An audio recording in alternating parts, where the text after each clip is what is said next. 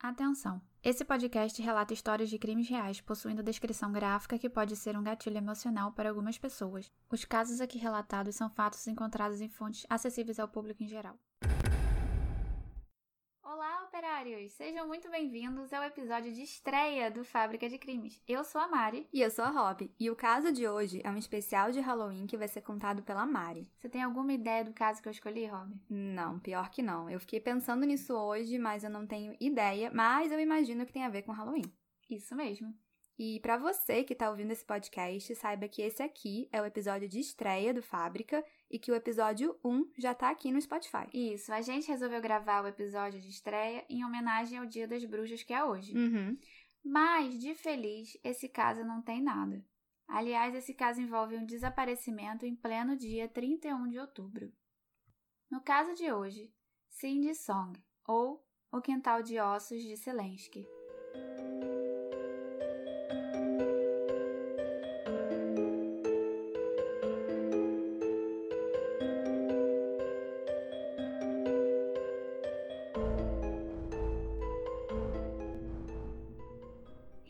Jong-song, ou como é mais conhecida pelo seu nome americano, Cindy Song, nasceu em Seul, na Coreia do Sul. Em 95, quando a Cindy tinha 15 anos, ela se mudou para a casa dos tios lá nos Estados Unidos. Para intercâmbio? Sim, ela ficou morando em Springfield, na Virgínia, e terminou o equivalente ao terceiro ano lá.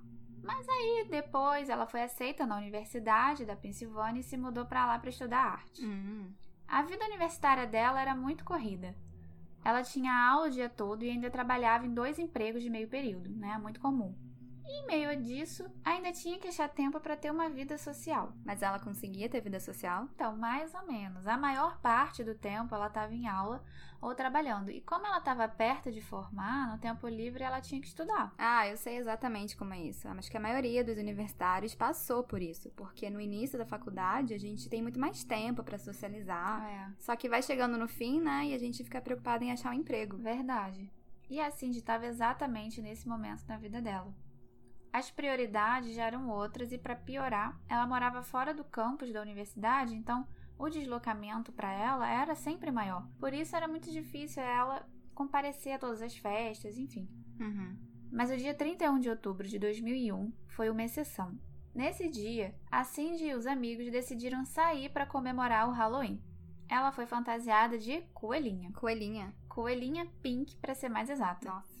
A fantasia era uma daquelas orelhinhas de coelho, uma blusa rosa e uma mini saia branca, sabe? Como Sei. fosse um rabo de coelho Um colado. pomponzinho, né? Isso. Ela e as amigas foram para essa boate chamada Players Night Club, que era bem famosa entre os estudantes daquela universidade. Mas ela ainda existe? Existe, mas ela já mudou de nome duas vezes, eu achei meio estranho. Em 2008 ela virou Indigo Club e no ano passado mudou para The Basement Night Spot e continua sendo o lugar favorito deles. Hum. A Cindy e as amigas beberam muito nesse dia. Como qualquer universitário, né? Sim, é, quase todos. e elas dançaram até duas da manhã. Depois disso, foram para casa de uma das amigas e ficaram jogando videogame durante o resto da noite, né? O que eu realmente gosto bastante. uhum. Por volta das quatro da madrugada, ela foi deixada em casa de carro por uma dessas amigas. A amiga viu ela entrar no complexo de apartamento e essa foi a última vez que ela foi vista com vida. Como eu disse, a Cindy tinha uma vida universitária bem corrida e todos os amigos também. Por isso, era super comum que eles ficassem vários dias sem se ver durante a semana. É, é meio comum, né? A gente vai ficando mais velho, vai ficando sem tempo. É, por isso que ninguém estranhou quando não viu a Cindy nos dias depois do sumiço. As pessoas só começaram a ficar realmente preocupadas quando ela não apareceu para nenhum dos dois trabalhos de meio período e não atendeu nenhuma ligação. Ai, Pois é. No dia 4 de novembro, os amigos da Cindy foram até a polícia, que foi até o apartamento dela e olharam tudo. e acharam alguma pista? Sim. A porta da frente não tinha nenhum sinal de arrombamento, mas na noite de Halloween, junto com a fantasia, ela também estava usando cílio postiço e os cílios foram achados no banheiro. E a fantasia de coelhinha? Não, a fantasia não foi achada, mas esses cílios no banheiro foi um sinal de que ela chegou a entrar em casa, foi até o banheiro naquele dia. É, eu acho que deve até ter sido a primeira coisa que ela tirou, né? Porque para quem já usou cílio postiço, geralmente é a primeira coisa que a gente quer tirar, né, quando chega em casa. É verdade, dá uma agonia. Mas, mais interessante ainda, é que a bolsa que ela usou naquele dia também não foi achada. Mas o celular ela deixou em casa. Nossa, o celular, cara, eu acho que seria a última coisa que eu ia deixar para trás. Pois é, mas assim, a gente tá falando de 2001, né? É. Então os celulares ainda não eram tão essenciais como é hoje. A gente tem uma vida no celular. É, mas eles conseguiram ver o que que tinha no celular? Será que tinha alguma mensagem ou alguma ligação suspeita? Então, pelo que eles investigaram, a Cindy não fez e nem recebeu nenhuma ligação depois das quatro da madrugada da noite em que ela desapareceu. E não acharam mais nada de relevante? Não, que ligasse diretamente ao sumiço, não. Mas uma evidência chamou a atenção dos investigadores e foi o ponto de partida para algumas teorias sobre o caso. O quê? O diário dela.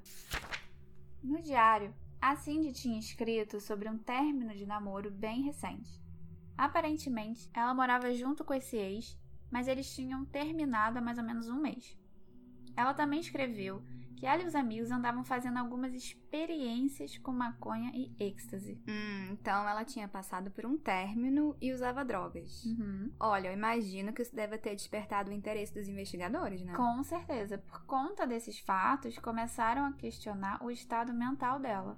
Pelos relatos do diário, ela sofreu bastante com esse término e a própria família da Cindy trouxe a teoria de que ela poderia ter cometido suicídio ou então fugido. Nossa, eu sei que a taxa de suicídio na Coreia do Sul é bem alta, mas, cara, achei pesado a família ter falado isso. Pois é, eu também, Robin.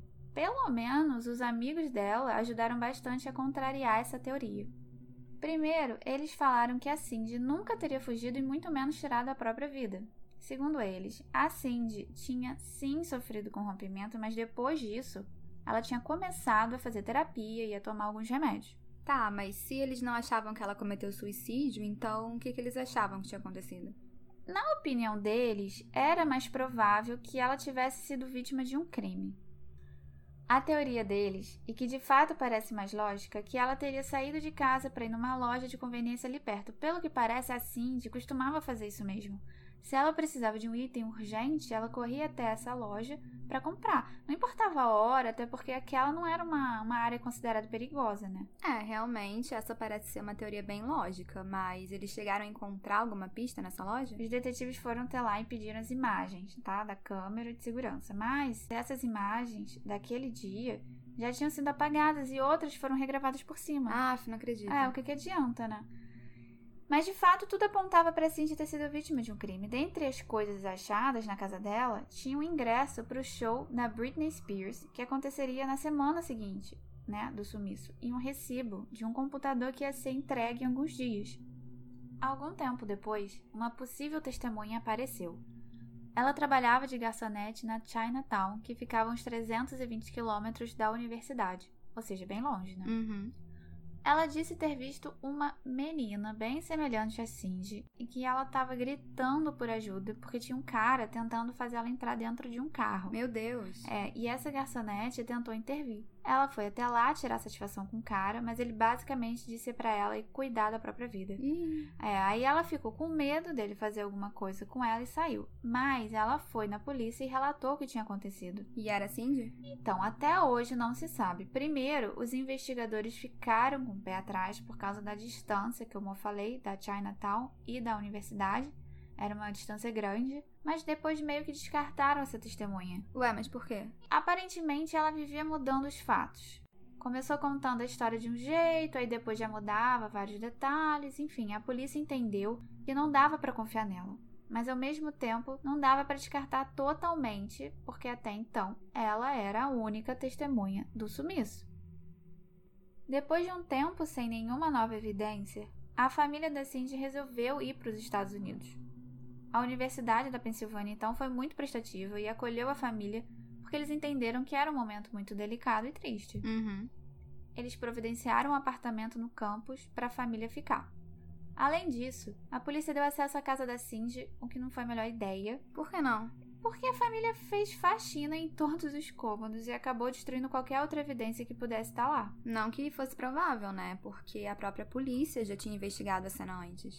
É, e o único motivo de terem dado permissão para a família entrar era porque já tinham descartado a casa como possível cena do crime. Durante a estadia nos Estados Unidos, a família Song formou um grupo de ação com os estudantes da universidade, chamado a Coalizão de Busca da Cindy Song. E em 31 de janeiro, três meses depois do sumiço, a coalizão fez uma conferência onde declarou para a imprensa que eles estavam extremamente frustrados porque a polícia não estava fazendo muita coisa. Será que isso foi porque a Cindy era coreana e não americana? Será que influenciou alguma coisa? A família entendeu que sim, Rob. Aparentemente, na virada daquele ano, uma outra menina desapareceu, mas no caso ela era americana. E moveram Hum. mais de 50 agentes do FBI para investigar. E quantos agentes tinham no caso da Cindy? Só um, acredita? Nossa. E só depois de muita pressão pública eles aumentaram para seis agentes. Seis? Nossa. É, mas a polícia não gostou nada dessas declarações, obviamente, por isso as investigações continuaram sem contato nenhum com a família. E o investigador principal, o detetive Brian Sprinkle, disse que essa decisão de excluir a família foi pensando no bem maior da Cindy. Sei. E um detalhe curioso é que a Sociedade de Pesquisa Paranormal da Universidade da Pensilvânia entrou em contato com a polícia e convenceu eles de usarem uma médium nas investigações. Você tá brincando. Aham. Adorei. Foi chamada a médium Carla Barron.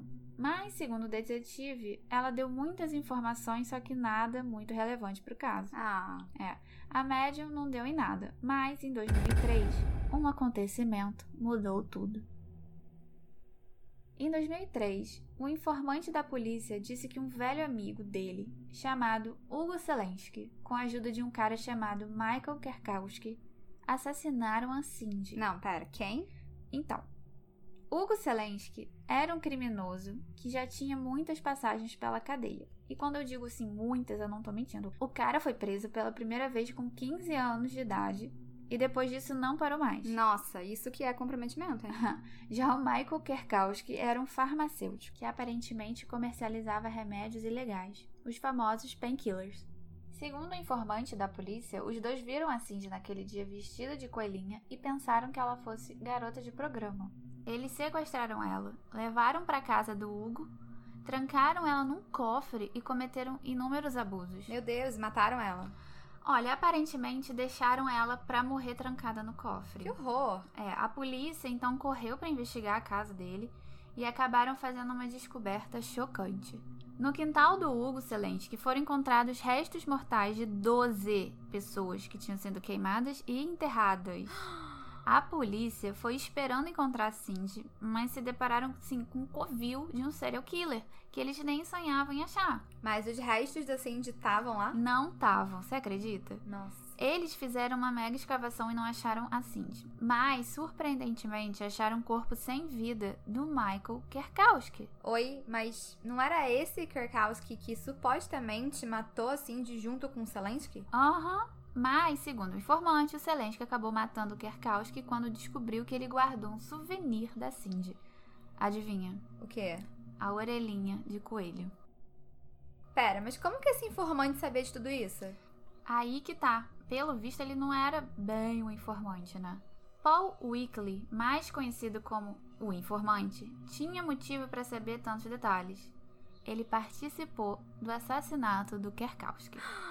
O motivo da morte foi 60 mil dólares que o Kerkowski tinha escondido na sua casa. Então ele foi morto por dinheiro. Sim, mas o informante disse que o Selensky também ficou possesso quando soube do tal souvenir do Kerkowski. Hum, que estranho tudo isso, né? Ele poderia ter ficado calado, mas resolveu falar e acabou se entregando. Exatamente. Então os detetives pensaram a mesma coisa, e aí a atenção toda foi pro Paul Weekly. O computador dele foi apreendido e no meio dos arquivos eles acharam vários artigos sobre o desaparecimento da Cindy Song.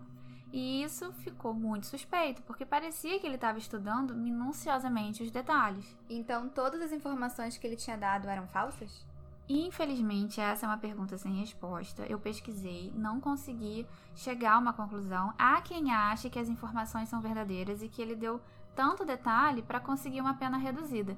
Porém, também tem quem acredite que ele, apesar de claramente ser um serial killer, né, não tenha tido nada a ver com o desaparecimento da Cindy. Tem ainda uma terceira teoria bem mórbida de que o Paul Weekly seria o real assassino da Cindy e que usou o que sabia do Selensky para tirar o foco dele próprio. Atualmente, Hugo Selensky e Paul Weekly estão presos cumprindo prisão perpétua por todos os outros homicídios cometidos. Mas nenhum deles foi condenado pelo desaparecimento da Cindy, né? Não, infelizmente. E até hoje, 18 anos depois do sumiço, o caso segue sem corpo. Lembrando que a Cindy Song teria quase 40 anos esse ano. Esse foi o caso de hoje, e lembrando que as fotos da Cindy do Celeste já estão no Instagram do Fábrica, para quem quiser ver e tiver curiosidade, é arroba podcast Fábrica de Crimes. É, e tem sempre novos episódios, todo dia 1 e 15 de cada mês aqui no Spotify.